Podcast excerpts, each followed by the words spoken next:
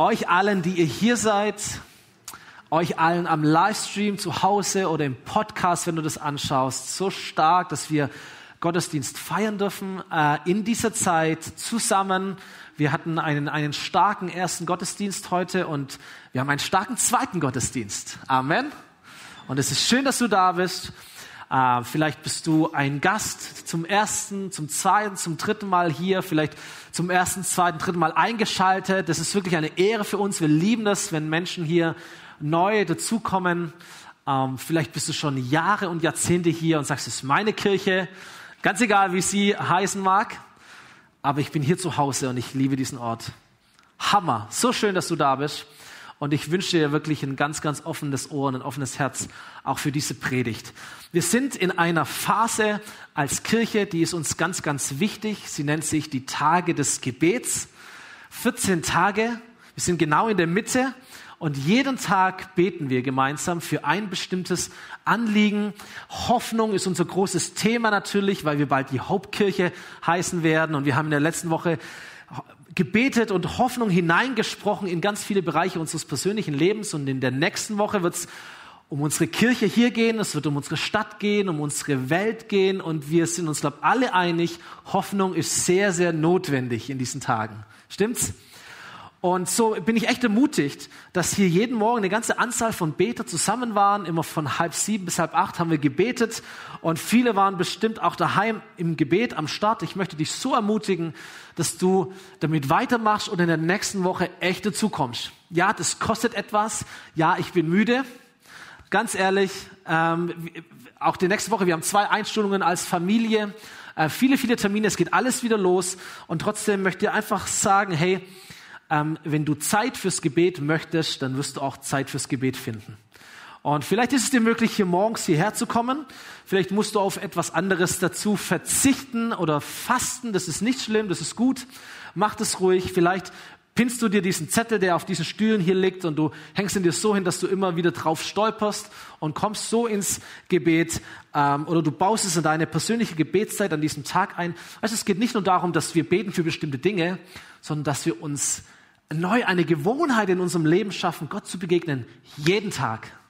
Jeden Tag Gott mit Gott Zeit zu verbringen. Und dazu ist es eine großartige Möglichkeit und ich liebe diese Vorstellung zu sagen, wir als ganze Kirche, wo auch immer wir sind, hier zu Hause, äh, unterwegs, wo auch immer wir sind, aber wir sind vereint im Gebet, weil jedes Gebet, egal von wo wir das sprechen, kommt am gleichen Ort an, nämlich vor den Thron Gottes.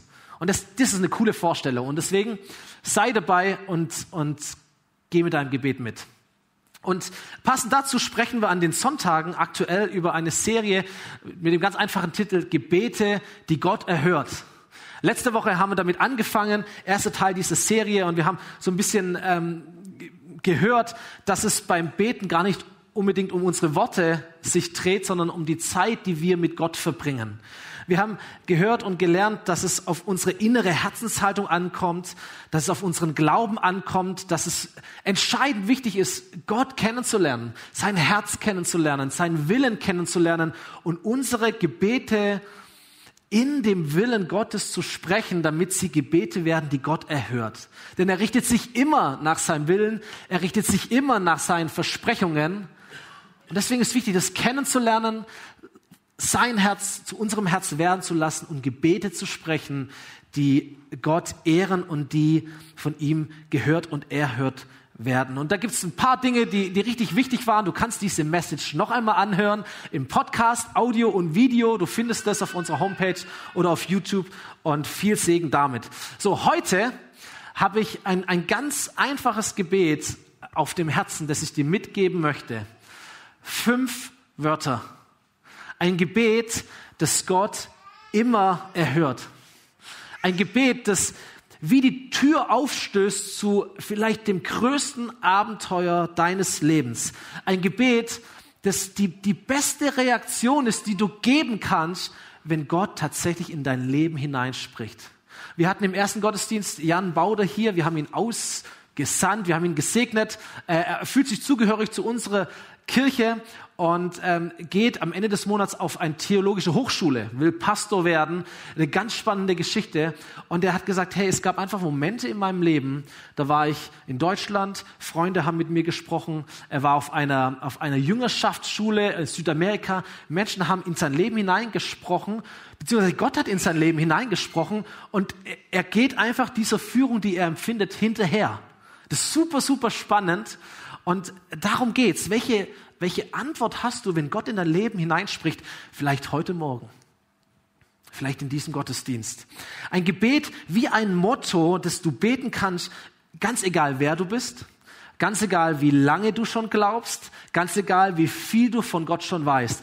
Manchmal haben wir solche komischen Gedanken, dass wir sagen, naja, mit diesem Gebet, wer weiß, ob das funktioniert. Das war so ein bisschen das Thema letzter Woche. Wer weiß, ob das geht überhaupt. Aber es gibt ein paar andere Gedanken, die halten uns auch manchmal ab vom Beten. Zum Beispiel so ein Gedanke, ey, bin, bin ich gut genug? Bin ich würdig genug, um, um zu Gott zu kommen? Kann ich beten mit so einem Leben? Wenn Gott doch alle Dinge weiß und dann zieht er mich an, nimmt er mein Gebet tatsächlich ernst und es hält uns ab vom Beten. Oder dieses Ding von, weiß ich denn schon genug von Gott? Hoffentlich sage ich da jetzt nichts Falsches. Ich kenne viele Menschen, die die haben eine ganz, eine ganz hohe Überwindung, auch laut zu beten vor anderen, weil sie sagen, ich weiß gar nicht, was ich beten soll. Und, und ich möchte auch nichts Falsches beten und, und dann zögern wir und wir lassen uns davon abhalten. Oder Menschen sagen, Gebet kann, kann Beten wirklich eine Sache sein, die Spaß macht?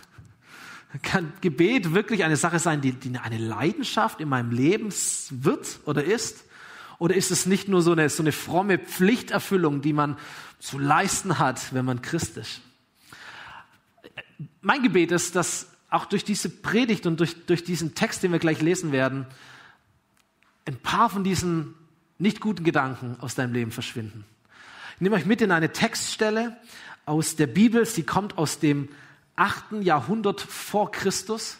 Es ist eine entscheidende Epoche für äh, Israel gewesen, das Volk Gottes der damaligen Zeit. Ähm, es war eine, eine, eine Zeit, Israel war in zwei Reiche geteilt. Es gab ein ganz, ganz großes nördliches Reich und es gab ein kleines südliches Reich. Und in dem Jahr, in dem wir gleich lesen, ist das Jahr 740 vor Christus. Was besonders war, vor diesem Jahr gab es eine Friedensperiode, die so lang war wie nie zuvor. 50 Jahre. Und ich, ich möchte es nicht übermalen aber, oder, oder zu arg bringen, aber auch wir leben in einer ähnlichen Zeit, die auch sehr entscheidend ist. Auch hinter uns ist, oder aktuell ist ja so natürlich, wir leben ja in der bisher längsten Friedensepoche, die es jemals gab in unserem Land. Oder auch in Europa, wie auch immer man jetzt da die Grenzen fassen möchte. Und ähm, klar, wir sind alle damit aufgewachsen, wir kennen den Unterschied nicht, aber es ist ja historisch so, es gab noch nie so lang Frieden wie aktuell in unserem Land. Und so war das damals auch. Aber diese Periode, die ging zu Ende und Dinge haben sich richtig verschoben. Wie auch wir aktuell merken, hoppla, richtig große Dinge verschieben sich. Global, die Umwelt, Gesundheit, Krieg und Frieden, große, große, große Themen, die sich verändern und die sich verschieben, mitten in unserer Zeit. So vielleicht ist dieser Text uns näher oder kann uns näher kommen, als wir eigentlich denken, wenn wir sagen, na gut, der ist ja ewig alt.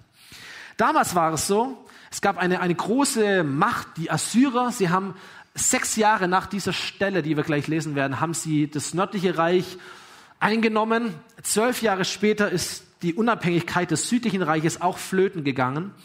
Und es war keine gute Zeit oder eine schwierige Zeit für das Volk Gottes. Es gibt einige Propheten, die du im, im ersten Teil der Bibel nachlesen kannst, die in dieser Zeit gelebt haben, gewirkt haben, gesprochen haben.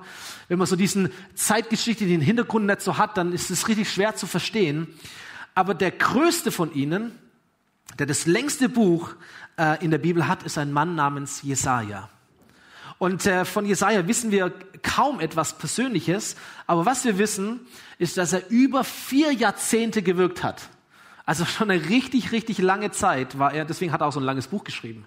40 Jahre lang war er im Dienst und es war keine einfache Zeit. Es gab mehrere Königshäuser, mit denen er sich angelegt hat oder von denen er verfolgt wurde oder die ermutigt hat, wie auch immer jetzt. Aber wie alles begann, lesen wir in seinem Buch im sechsten Kapitel und es ist wie so ein Tagebucheintrag geschrieben aus der Ich-Perspektive. Jesaja Kapitel 6. Es war in dem Jahr, als König Usia starb. So, das war der König in Israel. 740 vor Christus ist er gestorben. Da sah ich den Herrn, also es war ein Traum, eine Vision von Jesaja. Und der Herr saß auf einem sehr hohen Thron. Der Saum seines Mantels füllte den ganzen Tempel. Er war umgeben von mächtigen Engeln.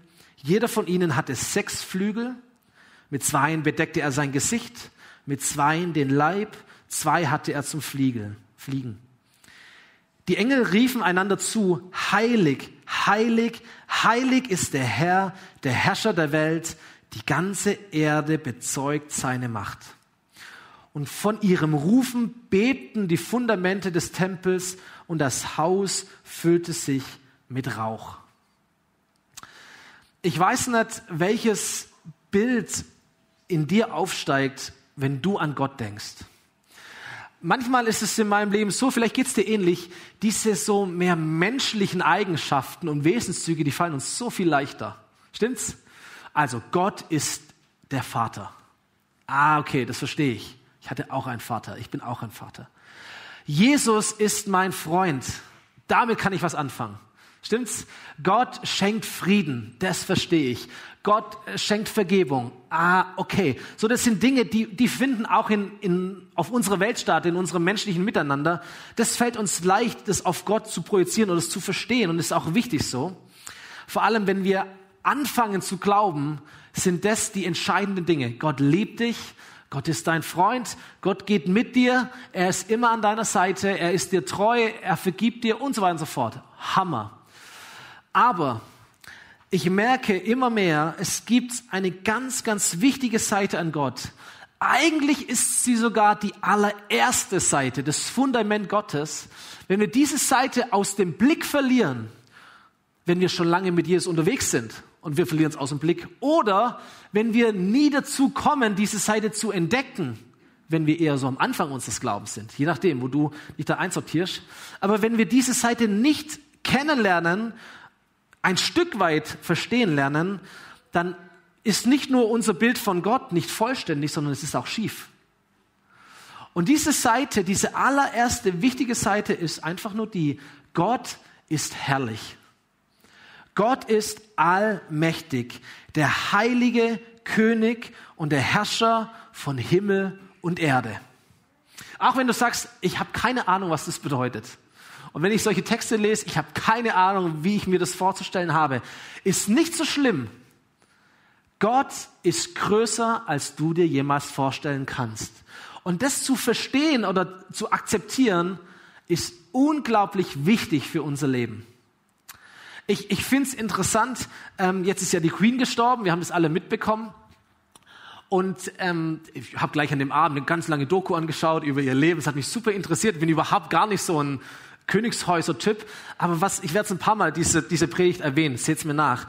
Was ich so spannend finde, ist, dass diese ganzen königlichen Traditionen jetzt wieder ins Bewusstsein kommen, von denen ich noch nie gehört habe. Weißt du, wie es dir ging? Da gibt's jetzt Sachen von irgendwelchen Gesetzen vom Mittelalter, die jetzt alle wieder in Kraft treten, weil das halt irgendwie so festgelegt worden ist in diesem Königtum. Und da diese gute Frau 70 Jahre regiert hat, wahrscheinlich die allerwenigsten von uns haben überhaupt ihren Machtwechsel, als sie Königin geworden ist, erlebt. So, wir kennen das alles nicht, aber das kommt jetzt alles wieder hoch, diese königlichen Prinzipien. Ähm, zum Beispiel habe ich gelesen, die Krone dieser guten Frau oder des neuen Königs wiegt über zwei Kilo. Die Königskrone. Und ich habe ge gehört, dass sie immer darauf geachtet hat, wenn sie diese Gesetze vorgelesen hat, dass sie nicht nach unten guckt, weil sonst das Gewicht in Gefahr steht, runterzufallen. So das Peinlichste, was passieren kann, wenn du Königin oder König bist. Die arme Frau mit ihren 80, 90 Jahren muss das schwere Ding heben. Ich habe gehört, der, der, der Mantel des Königs, der da irgendwie, weiß nicht, übergeworfen wird oder so, wiegt zwischen 10 und 15 Kilo was da drauf kommt an Gewicht, an Pracht und an Herrlichkeit. Ich habe irgendwie gehört, die haben, un, also diese Königsfamilie, was die an Palästen besitzen, was die an, an Häusern besitzen, gefühlt halb England gehört in diese Dynastie hinein. vom Grundbesitz. Unglaublich, habe ich noch nie davor gewusst. Was es an einem Hofstaat gibt, was es an, ein, an Soldaten, an Bediensteten gibt. Ich habe äh, Bilder gesehen von ihrer Einsetzungsfeier in den 50er Jahren. Damals war sie ja Königin über das ganze Empire. Über 60 Länder war sie die formale Herrscherin. Und man hat deswegen so lange gebraucht von der Ausrufung bis zur Einsetzung, weil man dieses, das alles vorbereiten musste. Das sind aus allen Herrenländern Menschen gekommen, Soldaten gekommen, die haben Tiere verschifft, um eine, um eine Prozession abzuhalten zu Ehren dieser Königin. Wahnsinn, stundenlang gab es da einen Zug, um sie zu ehren. Und da gab es einen Gottesdienst zur Einsetzung. Es war der erste, der im Fernsehen übertragen wurde. Mehrere Stunden diese Krönung dieser guten Frau. Jetzt lesen wir in der Bibel, Gott ist der König aller Könige. Und ich merke, das sind Aspekte, die müssen uns wieder ganz neu ins Bewusstsein kommen. Mit wem haben wir es eigentlich zu tun, wenn wir von Gott sprechen? möchte es mal so ein bisschen platzieren. An verschiedenen Stellen der Bibel haben Menschen einen Blick in den Himmel werfen können, immer so in diesen Träumen. Und natürlich, man versucht mit menschlicher Sprache Dinge zu beschreiben, die eigentlich nicht beschreibbar sind. Wie wollen wir schon Gott beschreiben? Wie wollen wir schon den Himmel beschreiben? Aber irgendwie müssen wir es ja versuchen. Und so sind diese, diese Bibeltexte natürlich auch entstanden. Es heißt so dem Thron Gottes, es ist nicht nur ein goldener Thron wie bei der Queen oder beim King mit paar Edelsteinen, sondern es heißt, der Thron Gottes ist der gesamte Himmel. Wie ist der Himmel? Andere Frage. Aber er ist auf jeden Fall größer wie der menschliche Thron. Der Thron Gottes. Der Mantel Gottes ist nicht nur mehrere Kilo schwer, sondern es heißt hier, sein Saum allein füllt den ganzen Tempel. Sein Aussehen wird beschrieben wie Edelstein. Es heißt im Buch der Offenbarung, um den Thron Gottes herum ist der Regenbogen zu Hause.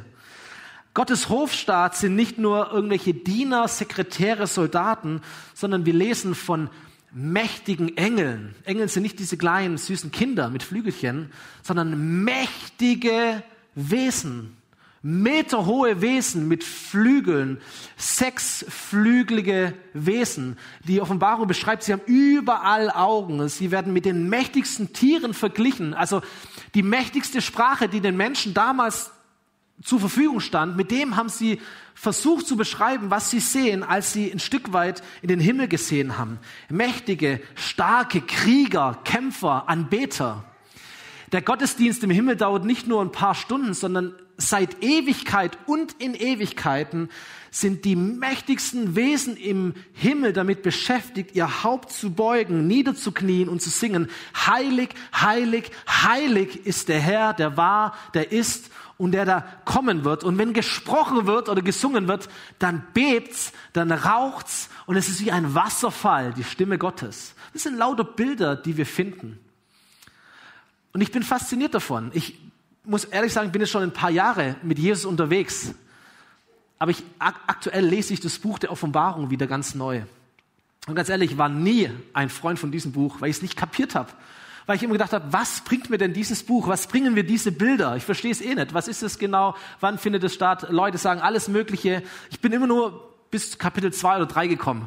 Da gibt es die sogenannten Sendschreiben, die Gemeinden, damit kann ich was anfangen. Okay, hat irgendwie einen aktuellen Bezug. Und alles andere ja, wer weiß so. Am Ende kommt Jesus wieder. Halleluja. Ist auch okay. Ich arbeite mich da ein bisschen durch. Ein gutes Buch, das ich dazu lese. Und was ich merke ist, was mich so fasziniert, das, was ich nicht verstehe. Dieser Aspekt, Gott ist so viel größer, als ich verstehen kann. Gott ist so viel mächtiger als alles, was ich mir vorstellen kann. Gott ist der absolut überwältigendste den ich mir nur, auch nur annähernd vorstellen kann. Und ich merke, wir brauchen diese, wir brauchen dieses Wissen davon, dass wir so unglaublich klein sind gegenüber seiner Größe. Und dass Gott so unglaublich größer ist, als wir denken. Gott ist der absolute Maßstab und wir brauchen dieses Staunen über diese Größe. Wie wir es gerade gesungen haben, großer Gott. Wir brauchen dieses, dieses Wissen, Gott ist der absolute Maßstab, niemand und nichts kommt ihm gleich, er kann alles und wer sind wir Menschen, dass wir auch nur einen Gedanken denken können wie, wir sind auf Augenhöhe mit Gott. Damit möchte ich alles andere, was ich vorher gesagt habe, nicht, nicht kleinreden, aber das ist so wichtig. Wie kommen wir auf den Gedanken, dass wir mit Gott tatsächlich face to face auf Augenhöhe reden können, wandeln können, sein können? Er ist so unfassbar groß. Und manchmal meinen wir, hey, wir müssten Gott sagen, wie er zu handeln hat, was er zu tun hat, wie er wohl ist. Das finde ich sehr, sehr spannend. Das ist auch das, was, was Jesaja hier erkennt. Wenn wir ehrlich sind, müssen wir erkennen, wie sehr sind wir verloren vor diesem großen Gott, der so unfassbar groß ist, wie wir es hier lesen. Jesaja, diese, diese Geschichte geht weiter. Vor Angst schrie ich auf, ich bin verloren. Ich bin unwürdig, den Herrn zu preisen und lebe unter einem Volk, das genauso unwürdig ist. Und ich habe den König gesehen, den Herrscher der Welt. In der damaligen Zeit war völlig klar, es, kein Mensch darf Gott sehen. Ein paar Jahrhunderte vorher gab es einen Mann namens Mose. Er war wirklich der, der größte Mann für Israel, der das Volk in ihr versprochenes Land geführt hat. Und es gibt eine Stelle, wo Mose auf dem Berg steht und zu Gott sagt, ich möchte dich sehen, ich möchte deine Herrlichkeit sehen. Und Gott sagt zu ihm, du würdest sterben, wenn du mich sehen würdest. Kein Mensch kann mich sehen. Und Jesaja sagt hier, wer bin ich, dass ich Gott geschaut habe? Ich bin verloren. Ich bin so unwürdig, mein Leben ist vorbei, weil ich habe Gott gesehen. Es war nicht vorstellbar in seiner Vorstellung. Und es war auch so. Nicht, weil irgendwie Jesaja keine Fantasie haben durfte oder weil er irgendwie kein Selbstbewusstsein haben durfte, sondern genau dasselbe, was dir und mir auch geschieht, wenn wir uns mit diesem Gott vergleichen. Und ich habe ja nur ein bisschen was erwähnt das, was ich ein bisschen verstehe. Da gibt es noch so, so, so viel mehr. Aber wenn wir uns damit vergleichen, merken wir sofort, du kannst der beste Mensch der Welt sein. Du kannst alles perfekt machen, du wirst trotzdem völlig chancenlos gegen diesen großen Gott. So viel Perfektion, so viel Größe, dass jeder Mensch verloren ist. Unwürdig ohne Ende, um diesem Gott zu begegnen. Und diese Erkenntnis, die ist hilfreich. Die macht sehr, sehr demütig. Die hilft uns zu erkennen, wo wir Hilfe suchen müssen. Und die sagt uns, oh, wir sind so, wir haben so ein Bedürfnis nach Erlösung. So ein Bedürfnis nach Erlösung. Gott muss uns irgendwie helfen. Das passiert auch hier bei Jesaja. Es das heißt, da kam einer der mächtigen Engel zu mir geflogen. Er hatte eine glühende Kohle, die er mit der Zange vom Altar genommen hatte. Und damit berührte er meinen Mund und sagte, die Glut, das Feuer Gottes hat deine Lippen berührt. Jetzt bist du von deiner Schuld befreit. Deine Sünde ist dir vergeben. Das Wichtige an diesem Vers ist, dass die Rettung immer von Gott kommt und nicht von uns zu Gott. Der Engel kommt zu ihm geflogen. Das Feuer Gottes kommt in seinen Mund, in sein Leben hinein. Es ist niemals etwas, das wir vorweisen können, dass wir sagen können, oh, ich bin arm dran, aber zum Glück habe ich ja das und das und das und das. Sondern wir, wir merken, wie Jesaja, in der Gegenwart dieses Gottes, unvergleichlich groß, mit Worten nicht ausdrückbar, wir sind alle verloren, unwürdig. Es sei denn, Gott kommt. Es sei denn, Gott kommt. Und das ist dieses Wunderbare. Ich weiß, es ist für ganz viele hier überhaupt nichts Neues. Aber ich, ich platziere es mal so ausführlich, weil es so, weil es so relevant ist, wenn wir verstehen, wie groß, wie heilig, wie unvergleichlich Gott ist. Wie krass es ist, dass Gott zu uns kommt. Gott kommt. Und, und hier heißt es, oh, ich muss sterben, weil ich Gott gesehen habe. Aber als Jesus auf diese Welt kommt, heißt es über ihn, wir, als wir ihn gesehen haben, haben wir die Herrlichkeit Gottes gesehen. Und jeder Mensch, der, der diesen Hintergrund hat und der das liest, wie wir haben Gott gesehen, der denkt an Jesaja. Der denkt an Mose, der sagt, Moment mal, wir müssen sterben, wenn wir Gott sehen. Niemand kann Gott sehen. Und dann heißt es, hey, als wir Jesus gesehen haben, wir haben die Herrlichkeit Gottes gesehen. So unglaublich ist das, was Jesus getan hat. Gott kommt vom Himmel auf die Erde. Gott kommt, Jesus kommt und er reinigt, damit wir nicht verloren gehen, sondern damit wir befreit sind und Vergebung empfangen. als, als, als die, oder immer so, ja, wenn die, wenn, die, wenn die Queen gefahren ist oder der König, wenn die fahren in diese Prozessionen, da ist das Volk, rennt zusammen, aber großräumig abgesperrt. Meter breit ist diese Straße und dann kannst du von weitem einen Blick erhaschen, du darfst winken, du darfst dein Fähnchen schwingen, du darfst deine Blume hinlegen und das war's. Natürlich ab und zu gehen sie mal in die Menge, dann darfst du die Hand küssen, darfst ihn vielleicht mal berühren, aber ansonsten, du kommst nicht dran an den König oder an die Königin. Und dann, dann denke ich, hey, der König aller Könige, so unvergleichlich größer, aber er kommt in unser Leben hinein. Er lässt sich nicht mal nur kurz berühren und die Hand küssen, sondern er, er kommt dir entgegen. Er, er, er kommt in, in dein Leben hinein. Er berührt mit seiner Leidenschaft dein Leben, mit seinem Feuer, mit seiner Liebe, mit seiner Sehnsucht. Er, er brennt förmlich danach, dir zu begegnen. Und trotzdem ist er der König aller Könige. Und ich merke, je mehr ich mich damit beschäftige, es ist unfassbar. Und diese Unfassbarkeit, die möchte ich dir heute mitgeben. Diese Unfassbarkeit der Größe Gottes und trotzdem kommt er zu mir. Die Szene bleibt hier nicht stehen. Manchmal tun wir das.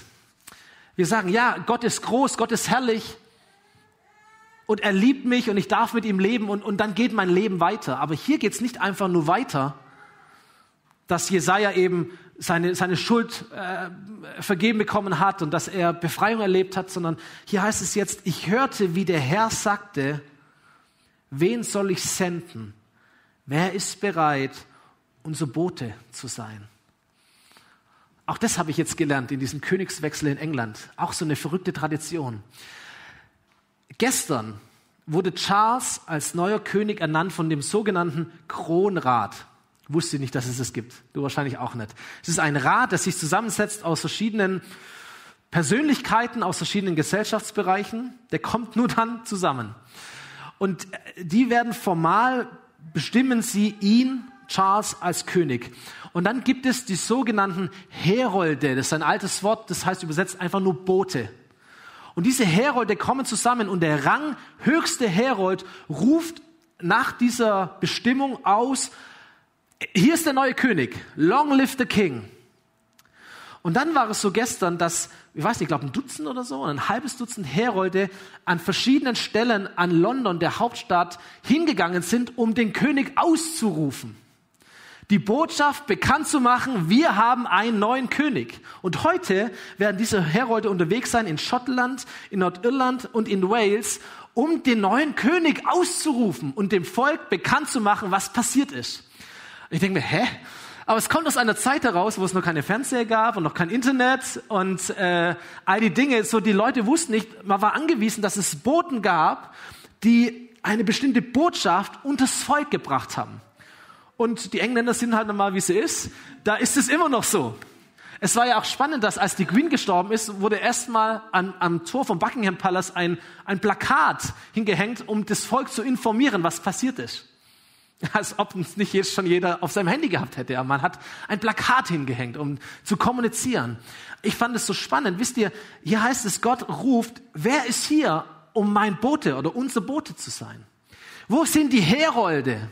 Wer ist hier, um eine Botschaft und das Volk zu bringen, dass Gott großartig und, und unvergleichlich heilig und herrlich ist und gleichzeitig den Menschen nahe kommt, um sie zu berühren, damit sie ihre Angst verlieren, ihre Schuld verlieren, ihre Gefangenschaft verlieren und zu Gott kommen können, so wie sie sind. Wer ist hier, der diese Botschaft in die Welt hineinträgt? Wo sind die Herolde? So, Gott bleibt nicht, oder Gott ist nicht nur auf der Suche nach dir, um dir zu vergeben, sondern er ist auch auf der Suche nach dir, um dich als Bote zu gewinnen. Das sogenannte Evangelium, die gute Nachricht, die Botschaft Gottes unter die Menschen zu bringen. Und Gott sucht nach den richtigen Menschen dafür. Nicht, weil es richtige und falsche Menschen gibt, sondern weil es Menschen gibt, die sind dafür bereit und Menschen, die sind nicht dafür bereit. Und, und Gott ruft in diese Atmosphäre hinein. Jesaja sieht es. Wer ist hier? Wer wird unser Bote sein? Und Jesaja spricht ein Gebet. Fünf Worte. Ein Gebet, das Gott immer hört. Er sagt, hier bin ich, sende mich. Fünf Worte.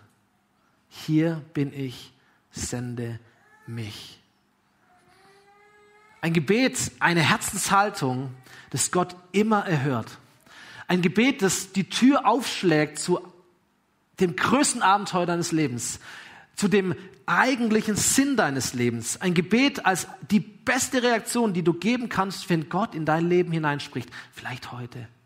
Vielleicht gerade jetzt, vielleicht wenn du diesen Podcast, diese Predigt hörst. Ein Gebet, das wir beten können wie ein Motto, ganz egal wer du bist, ganz egal wie viel du von Gott weißt, ganz egal an welchem Punkt du stehst, ganz egal wie beschissen die letzte Woche war und vor was du Angst hast in der Zukunft. Ein Gebet, das du heute sprechen kannst, wenn Gott dir begegnet. Hier bin ich, sende mich. Hier bin ich. Hier. Gott, du hast meine Aufmerksamkeit. Ich bin nicht im Gestern und im, und im Morgen, sondern ich bin hier. Ich bin bereit. Wenn du suchst, wie in der Schule, ich strecke. Ich bin bereit. Hier bin ich. Hier bin ich. Ich bin nicht in deiner Vergangenheit. Ich bin auch nicht schon in meiner Zukunft, sondern du bist da, wo du eine Entscheidung treffen kannst. Du bist jetzt, im Jetzt und hier. Gott, ich bin da. Hier bin ich. Hier bin ich. Ich. Ich, nicht die Person neben mir, nicht die Person, die ich früher einmal war, nicht die Person, die ich eigentlich gerne wäre, nicht die Person, mit der ich mich gern vergleiche, sondern ich bin hier. Mit meinen Stärken, mit meinen Schwächen, mit meinen Fragen, mit, meinem, mit meiner Unwürdigkeit. Gott, ich bin da. Das ist so stark, diese Haltung. Du musst dich nicht verstellen. Du musst nicht an irgendeinem Punkt angelangt sein, sondern da, wo du jetzt bist, so wie du jetzt bist, kannst du sagen, hier bin ich. Gott, wenn, wenn du mich gebrochen kannst, ich bin da. Ich bin da. Hier bin ich. Sende mich. Und da ruft Gott dich und mich für eine Sache, die größer ist als unser eigenes Leben. Letzter Vergleich, sorry, zu Queen. Was mich auch so fasziniert hat, die gute Frau, 70 Jahre lang einen Dienst zu tun für eine Sache, die so viel größer ist als ihr eigenes Leben. Du kannst von dem ganzen Königtum halten, was du möchtest. Aber 70 Jahre lang sich zu investieren für eine Sache, auch wenn sie vielleicht gar keine große Alternative hatte. Aber das fand ich schon so erstaunlich. Ich habe auf der Tagesschau ein Interview gelesen mit so einem Experten. Der hat es nochmal so, so aufgezählt, gesagt, Mensch, zwei Tage davor hat ja diese Premierministerin noch eingesetzt, diesen letzten Dienst getan. Und er sagt, der Mensch mit letzter Kraft hat sie sich dort irgendwie hingeschleppt und dann ist sie gestorben. Noch ein letzter Dienst, den sie zu tun hatte für ihr Volk. Und da war so ein Zitat, hat er gesagt, das ist ein Triumph eines Lebens, das der Treue an die Aufgabe gewidmet war. Und ich lese den Satz und denke, wow, ein Leben, das der Treue an die Aufgabe gewidmet war. Und ich dachte mir, Jesus, ich möchte, dass du etwas Ähnliches über mein Leben sagst. Ein Leben, das der Treue an die Aufgabe gewidmet war. Wow. Es geht nicht darum, dass, dass ich mich selber aufgebe, dass ich meine Einzigartigkeit verliere. Nein, hier bin ich. Sondern es geht darum, dass ich mich mit meiner Einzigartigkeit unter eine größere Sache einordne. So hat es Jesus getan. Menschen, so wie sie sind, gerufen, ihm nachzufolgen kommt zu mir, schaut mich an, lernt von mir, hört mir zu. Äh, und dann sende ich euch aus und ihr macht einfach genau dasselbe, wie ich es gemacht habe. So hat es Jesus getan. Und die, die Menschen haben darauf reagiert, auch wenn du dieses Gebet, hier bin ich, sende ich nirgendwo, wo man sonst in der Bibel liest, aber es war genau diese Haltung. Jesus, okay, hier, hier bin ich, ich mach's. Obwohl ich noch gar nicht weiß, was ich eigentlich machen soll obwohl ich gar nicht genau weiß, wie lange das dauern wird, obwohl ich gar nicht weiß, was du eigentlich genau mit mir vorhast. Aber hey, wenn du rufst, hier bin ich, sende mich. Das ist die Haltung, die sich, die sich, die sich da zeigt. Und, und, und heute, wisst ihr, wir reden heute so viel von, von Toleranz. Und jeder kann so leben, wie er das möchte. Und das scheinbar so das höchste Gut ist, einfach sich in Ruhe zu lassen und jeden Lebensentwurf, den man sich halt so wählt, auf gleiche Ebene zu setzen, sagen, jeder darf, wie er will, jeder kann, wie er will, jeder lebt, wie er will, jeder liebt, wie er will, ist alles okay, ist alles gleichberechtigt. Da gibt's kein besser, schlechter, richtig oder falsch. Das ist wie, ist wie so eine Maxime. Und, und spätestens hier wird, wird, wird Jesus so politisch inkorrekt und sagt, nein. Ja, ich nehme dich an, wie du bist. Ja, ich liebe dich, wie du bist, aber ich möchte nicht, dass du bleibst, wie du bist. Ich möchte nicht, dass du bleibst, wie du bist, sondern ich möchte mit dir unterwegs sein. Das, das Höchste für dein Leben ist nicht dein, dein, deine eigenen Bedürfnisse, nicht du selber, nicht deine Gefühle, nicht deine Orientierung, sondern das Höchste für mein Leben soll seine Sendung sein. Sein Wille sein, sein Reich sein. Hier bin ich, sende mich. Und das ist ein Akt der Hingabe zu sagen, so wie ich bin, aber nicht ich länger entscheide, sondern Gott, du entscheidest. Es ist dein Wort, das sagt, was richtig ist und was falsch ist, wie wir leben sollen, wie wir nicht leben sollen. Es sind Lektionen, in die Gott uns führt, die wir vielleicht erst später verstehen, aber wir geben uns mit hinein in diese Sendung Jesu. Wenn wir beten, hier bin ich, sende mich. Hier bin ich, sende mich. Wir geben Gott die Erlaubnis, dass nicht ich mich definiere, nicht meine Geschichte mich definiert, nicht meine Träume mich definieren oder die Gesellschaft, sondern der Wille Gottes definiert mich. Ich bin hier, hier bin ich, sende mich. Die Band darf nach vorne kommen. Wen Gott sendet, den befähigt er. Vielleicht kennen manche von euch so diesen, diesen Spruch, Gott, ähm, Gott beruft nicht die Befähigen, nee, er beruft nicht die Fähigen, sondern er befähigt die Berufenen, so rum. Gott, Gott, Gott sendet nicht die Fähigen, sondern er befähigt die Gesandten. Wir stehen da und sagen, oh, vor diesem wunderbar großen, herrlichen Gott, was soll ich denn für eine andere Antwort geben, als hier bin ich, sende mich. So, aber ganz ehrlich, ich habe keine Ahnung. Ich traue mir das 0,0 zu. Ich möchte dich ermutigen, wen, wen Gott sendet, den befähigt er auch. Den begabt er, den führt er, den leitet er. In ihn kommt er hinein. Die ganze Herrlichkeit Gottes lebt in dir. Auch das ist so ein unfassbares Geheimnis. Dieser große Gott. Und dann heißt es, Gott lebt in mir. Hä? Aber es steht trotzdem in der Bibel. Wir glauben das. Gott befähigt. Und wenn du dieses wenige, das du hast im Vergleich zu Gott, mini, mini, minimale, wenn du dieses wenige einsetzt für ihn, sagst, Gott, hier bin ich, okay, dann nimmt er es und er macht etwas unglaublich Großes daraus. So, das Fazit könnte sein, diese alte, gute Botschaft, komm zu Gott, so wie du bist. Komm zu Gott, so wie du bist. Wir werden gleich Abendmahl feiern. Und du darfst kommen zu Gott, so wie du bist. Sei bereit, ihm zu begegnen. Sei bereit, ihn zu erleben. Sei bereit, von ihm angezündet zu werden. Und hab eine gute Antwort, wenn er in dein Leben hineinspricht. Hab eine gute Antwort, wenn er in dein Leben hineinspricht. Hier bin ich, sende mich. Wenn du so ein Gebet sprechen möchtest, du, du brauchst eine, eine Begegnung Gottes, eine Offenbarung Gottes. So, das Abendmahl nennt man auch das Begegnungsmahl. Und, und hier begegnet uns Gott selber.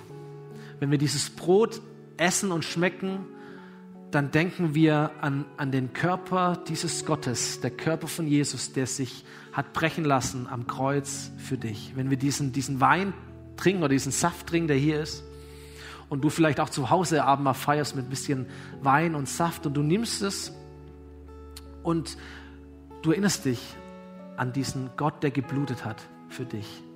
Und es ist derselbe große Gott.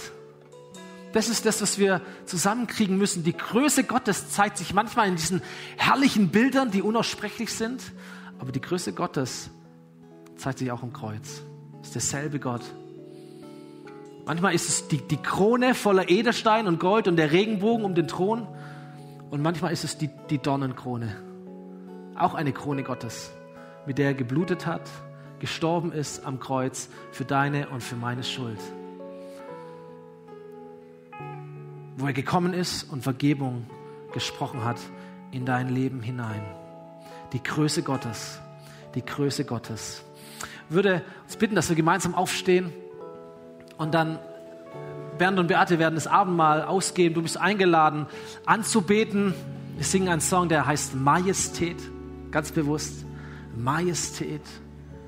Und du darfst deinem, deinem Gott begegnen, deinem herrlichen Gott, deinem unvergleichlichen, heiligen Gott, wohl wissen, dass er dir entgegengekommen ist und auch jetzt zu dir kommt als der liebende, der blutende Gott.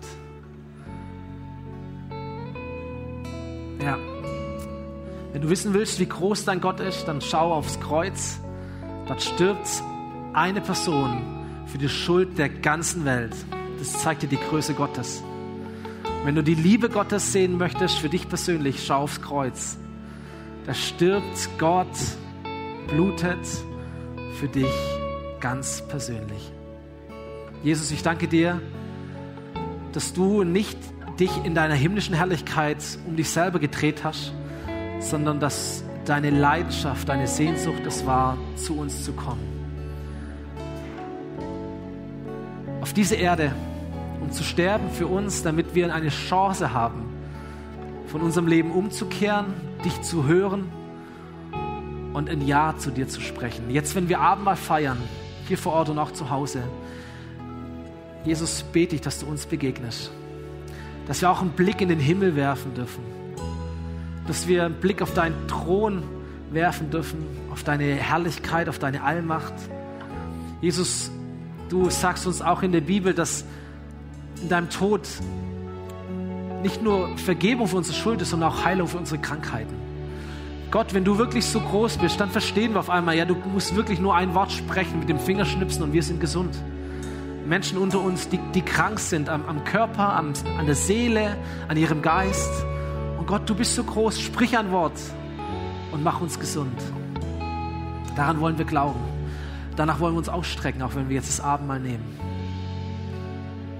Und ich bete, Heiliger Geist, dass du jedem und jeder hier eine Begegnung mit Gott schenkst. Jetzt, wenn wir deinen Tod und deine Auferstehung feiern. Amen. Du bist eingeladen nach vorne zu gehen, Abendmahl zu empfangen und es für dich zu feiern.